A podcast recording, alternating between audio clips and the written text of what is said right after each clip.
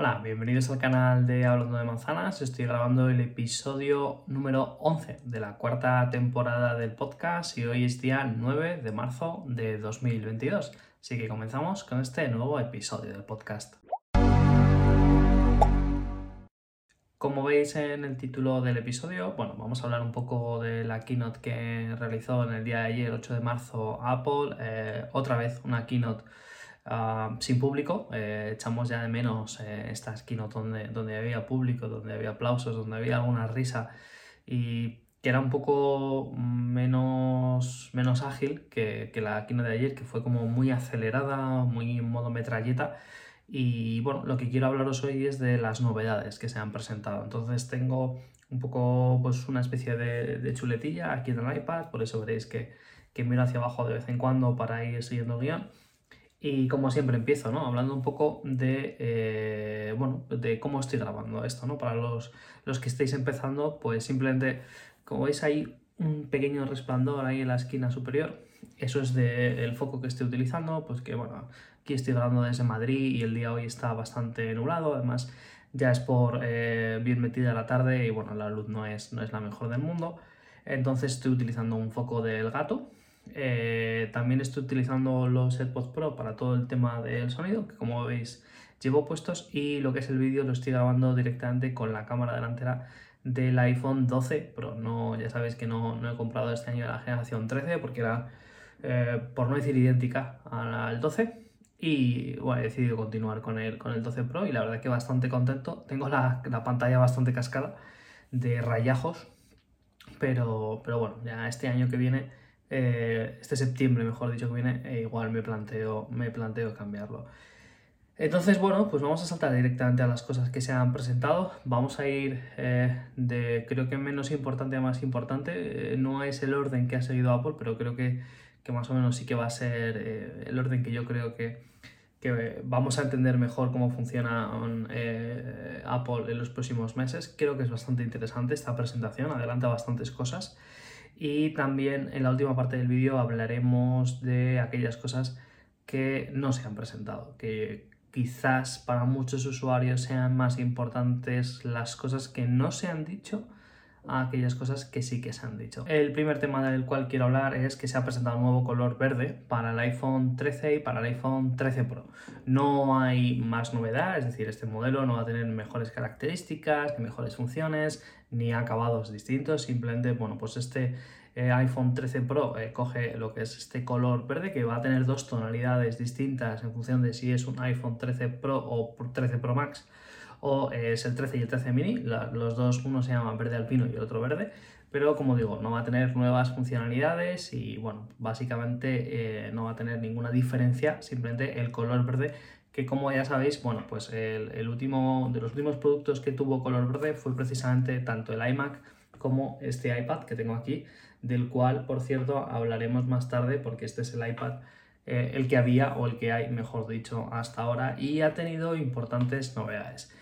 El segundo tema que quiero hablar es del iPhone SE de 2022. Bueno, los que habéis seguido a través de Twitter habéis visto que puse un tweet de que era la segunda generación, error completo, tercera generación del iPhone SE, en este caso lo llamaremos 2022, como digo, tercera generación.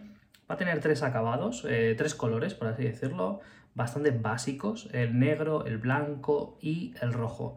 Y ahí al fondo, los que estéis viendo a través de YouTube, vais a ver que es eh, el teléfono corporativo que yo estoy utilizando para la empresa, que es un iPhone SE de segunda edición. Y como veis, eh, bueno, pues ahí está. Es un teléfono que sirve para todo tipo de videollamadas, para seguimiento del trabajo, para todo el tema de contraseñas, de entrar y salir de los servicios de, bueno, pues de, la empresa, de Microsoft y demás. Y es un teléfono, yo diría que de los que se ven en, las grandes corporaciones y las grandes empresas, son los que suelen dar a los empleados porque, bueno, tienen mucha seguridad. La pantalla va a seguir siendo igual que este, que es un iPhone de 4,7 pulgadas, un teléfono por lo tanto compacto, pequeño, nos alejamos del iPhone 13 y nos enfocamos en eso, en un teléfono compacto, 4,7 pulgadas Una cosa que me parece muy interesante es que pequeño, compacto, no quiere decir que no sea potente. Y Apple ha decidido meterle el nuevo procesador eh, que ya se presentó con los anteriores iPhones, el A15 Bionic. Es un procesador que nos va a permitir ejecutar básicamente cualquier aplicación, juego o cualquier tipo de actividad que queramos hacer con el iPhone sin inmutarnos. Es un procesador de gama alta en un teléfono compacto por lo tanto, se podría perfectamente, decir que es uno de los mejores teléfonos compactos del mercado sin riesgo a equivocarnos. Eh, posiblemente eh, del iPhone, evidentemente, es el mejor teléfono compacto que hay, pero incluso si lo comparamos con el territorio Android, podríamos decir que es el que mejor rendimiento va a tener de ahora y en los próximos años. Eh, la cámara trasera tiene 12 megapíxeles, no es una maravilla, pero está bien. Tiene grabación a 4K, tampoco es una maravilla, pero está bien. Analizaremos eh, lo que es el dispositivo una vez que, salga al mercado, ahora hablaremos de eso. Pero como digo, no es una maravilla. Hace fotos, hace vídeos, pero la, no es para entusiastas de la fotografía del vídeo, simplemente para gente que quiera hacer ese tipo de actividades, pero que no sean una de prioridad en su vida. La cámara delantera sí que es un poquito más escasa, tiene 7 megapíxeles, suficiente para hacer un selfie. Podríamos, por ejemplo, grabar este episodio del podcast con esa cámara y se vería bien, no se vería tan bien como con el 12 Pro, pero se vería bastante bien. Y una cosa que es bastante llamativa es que sigue incluyendo Touch ID. es el lector de huellas dactilares que va lo que es en el interior del marco y va a hacer que el teléfono parezca más pequeño o la pantalla parezca más pequeño de lo que realmente es porque no va de esquina a esquina. Entonces, bueno, tiene sus desventajas, tiene sus ventajas del lector de huellas dactilares, todos lo conocemos, todos los hemos usado, Personalmente yo hubiera apostado por un lector de huellas dactilares, lo que es en el botón de encendido y apagado, que es como este botón de aquí que tiene eh, el iPad y creo que es el mejor sitio para poner el, lector porque así bueno, pues quitamos ese círculo de la parte inferior de la pantalla, podemos poner más pantalla o hacer incluso el dispositivo más pequeño. La batería según Apple va a ser para todo el día, como digo, espera de que pase por nuestra mesa de análisis y una cosa importante es que va a incluir 5G, lo cual quiere decir que vamos a poder navegar sin wifi, navegar pues, cuando estemos por la calle, por ejemplo, estamos de viaje con eh, la máxima velocidad posible actualmente. Hay tres tamaños de almacenamiento correctos, 64, 128 y 256 gigas. El de 64 en torno a un coste de 529, 128 GB son 579, por lo tanto, bueno, por 50 euros más tenemos el doble de almacenamiento, creo que puede ser interesante, pero ya el de 256 GB se, va hasta los 700 euros, lo cual ya es un precio que mm, hará que pensar de más de uno si merece más la pena un iPhone 13 o este iPhone S. Particularmente yo pienso que te puede interesar el de 64 o el de 128, como digo, 256 yo al menos no me lo plantearía. Entonces, como opinión, un poco, pues como, como he dicho al principio, sin, sin, haberlo probado sobre el papel y sobre lo que nos ha comentado Apple, es un iPhone compacto, con un diseño que yo creo que es anticuado, pero con un rendimiento actualizado. Eh, para personas que busquen su primer iPhone, una persona que no haya utilizado iPhone nunca puede ser un producto bastante, bastante bueno o que simplemente quieran un iPhone pero sin tener que recurrir a esos 800, 900, más de 1000 euros que vale un teléfono de la generación 13, por ejemplo, del iPhone. Y bueno, pues por, por poco más de 529 euros están comprando un teléfono con un rendimiento muy bueno, excelente y con un tamaño compacto que sí, un diseño que sí, no es el último modelo, pero sigue siendo un iPhone. Está muy enfocado, como he dicho al principio, en ser un teléfono corporativo para empresas por ese coste y porque bueno, en las empresas con 64 GB, dado que usamos eh, lo que es las nubes para absolutamente todo, pues no necesitamos, de hecho no es bueno o no es incluso eh, compliance tener cosas almacenadas en el interior del teléfono, por lo tanto un teléfono que puede ser enfocado en esas dos vertientes, personas que les gusten los teléfonos eh, potentes pero compactos, sin ganar presupuesto y para empresas. El siguiente tema del que os quiero hablar, del iPad Air, en este caso de quinta generación. Aquí os estoy enseñando este que es el de, bueno, lo estáis viendo con la funda, pero este es el de cuarta generación, el que había hasta hace poquito, que estaba en color verde, que es francamente muy chulo, es el que llevo usando bastante tiempo. Y la verdad es que yo no encuentro necesidad de actualizarlo ni de cambiarlo para el tipo de cosas que hago. Me resulta bastante bueno lo necesario no necesito más básicamente Este iPad Air de 2022, ¿qué novedades trae? Bueno, la principal es que se le incluye el nuevo chip de Apple M1. También, si habéis seguido a través de Twitter la, lo que es la retransmisión de ayer, dije que era el M1 Pro. Bueno, es absolutamente falso, es el M1, no es el M1 Pro, evidentemente. Y más funciones es que va a tener la función de la cámara Center Stage. Por ejemplo, ahora, pues la cámara, en vez de ser así, se giraría un poquito hacia mí para, yo, para que yo siempre esté en el centro de la imagen y que no, y que no esté ladeado. Pero bueno, yo en este caso estoy buscando el, estar ladeado. Eh, luego también se incluye, si elegís el modelo que tiene wifi celular, también tendríamos conexión 5G. Para aquellos que la quieran, tiene más velocidad en el puerto USB-C. Recuerdo que es este puerto de aquí abajo para cargar lo que es el iPad o transferir fotos con un USB o con lo que sea, pues, pues ahora tenemos más, más, eh, más velocidad. Y la cámara frontal de 12 megapíxeles, que es la cámara delantera, se ha mejorado. Eso es lo que dice Apple. También lo pediremos para salir de dudas y, y ya veremos. Sigue con una pantalla de 10.9 pulgadas, una pantalla que Está muy bien para todo tipo de ocio, para incluso temas profesionales, para poder escribir con un Apple Pencil, eh, manejarla en internet, lo que sea. Tiene Touch ID, como he comentado al principio, aquí en el botón de encendido y apagado, que lo considero un acierto absoluto. Y eh, bueno, el resto de acabados y accesorios son los compatibles, los mismos que en el modelo anterior. Los precios siguen siendo los mismos que eran, tenemos dos capacidades tenemos 64 eh, GB y 256 GB. Aquí sí que echamos de menos ese modelo intermedio de 128 algunas personas. Los precios desde 679 hasta 849 euros, lo cual ese de 849 sí que es un precio alto, incluso el de 64 creo que podría bajar un poquito más, eh, más el precio, en torno a los 500 euros, pero bueno, son los precios que pone Apple, ya sabemos que el iPad, eh, el iPad Air es un modelo que ahora mismo deja un poco de lado, incluso desde mi punto de vista, al iPad Pro, porque ¿para qué voy a comprar si prácticamente tiene el mismo hardware? ¿Para qué voy a comprar un iPad Pro? Pocas diferencias sustanciales para el día a día entre estos dos iPads. Y creo que si yo tuviera que comprar un iPad ahora mismo, compraría un iPad Air en vez de un iPad Pro. Tiene nuevos colores y como digo, bueno, pues vamos a ver cuando pase por una mesa, pero ya os anticipo que una de las dudas que me surgieron ayer viendo la presentación es eso, ¿para qué voy a comprar un iPad Pro? Si el iPad Air tiene muchas de las cosas que tiene el Pro, incluso tiene cosas que son mejores, como la mitad prácticamente del precio.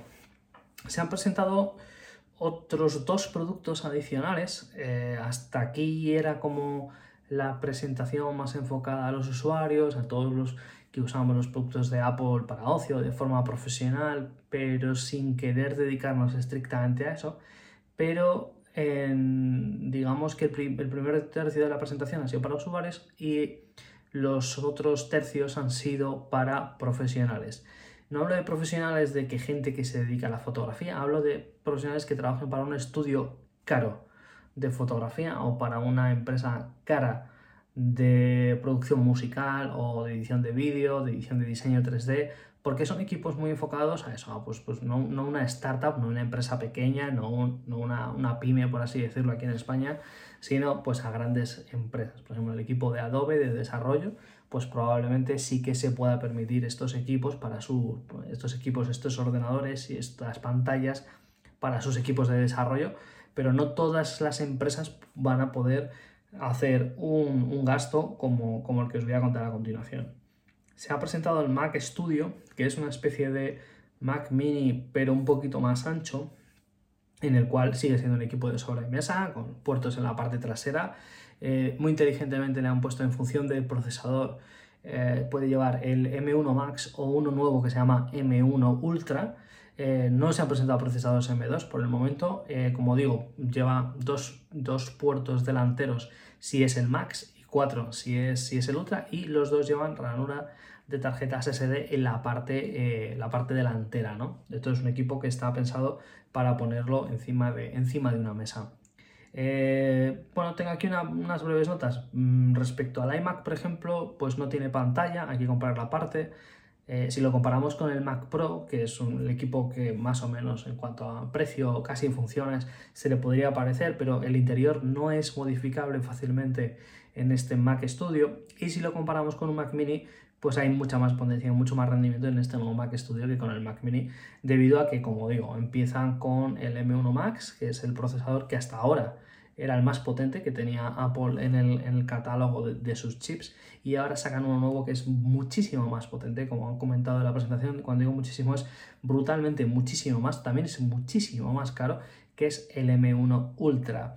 De serie tiene 32 o 64 GB de memoria RAM, repito, 32 o 64 de serie y puede alcanzar hasta los 8 teras de almacenamiento de tipo SSD, lógicamente si os lo puedes, eh, te lo puedes permitir. Tiene hasta 5 pantallas conectadas, tiene infinidad de puertos, con un ordenador de sobremesa muy bien equipado, con muy buena refrigeración que también sale por el interior, muy al estilo de Apple, ah, muy sobrio, muy elegante, muy minimalista. Y los precios pues también son bastante de escándalo. El M1 Max parte desde los 2.329, pero por ejemplo añadir a este M1 Max, si lo queremos cambiar a esta opción personalizada le queremos meter el M, 1 Ultra, son 2.760 euros adicionales. El chip, solamente el chip, saltamos de 2.300 a más 2.700, es decir, casi 5.000 euros de ordenador.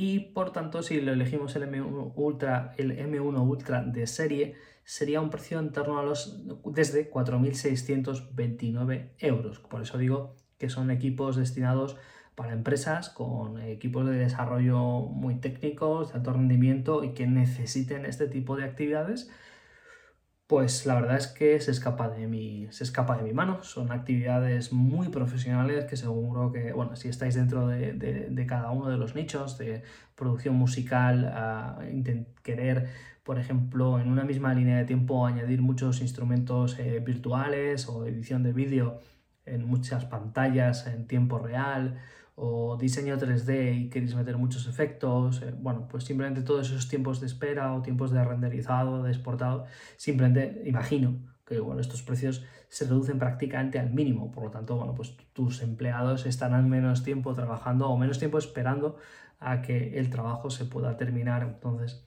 más eficacia. Eh, también se ha presentado una Studio Display, que es una pantalla de 27 pulgadas, que es más económica que la que hasta lo que es la Apple Pro Display que había ahora, es 5K. Y bueno, tiene también altavoces, tiene micrófonos, le han puesto cámaras, se puede usar con un ordenador, con un portátil, con otro ordenador si queremos. Es compatible con, con Mac, con Windows y con cualquier otra cosa, incluso con el iPad.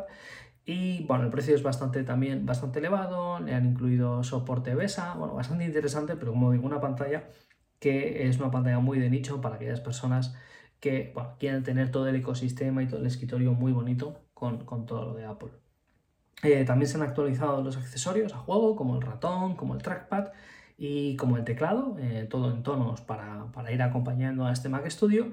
Y bueno, pues un poco la opinión que me ha generado esta presentación, pues como digo, ¿no? Un tercio de la presentación eh, está enfocada en usuarios estándar, los, las personas que usamos el iPhone, que con el iPhone SE, con el nuevo iPad Air, cosas que usamos y que podríamos comprar habitualmente en una tienda de Apple y que usamos los mortales. Un tercio de la presentación se ha enfocado en hablar del chip M1 Ultra, que me ha parecido una presentación bastante técnica para la gente que suele ver este tipo de presentaciones y menos fanboy, es decir, muy, muy enfocada en unas personas determinadas, en unos usos determinados.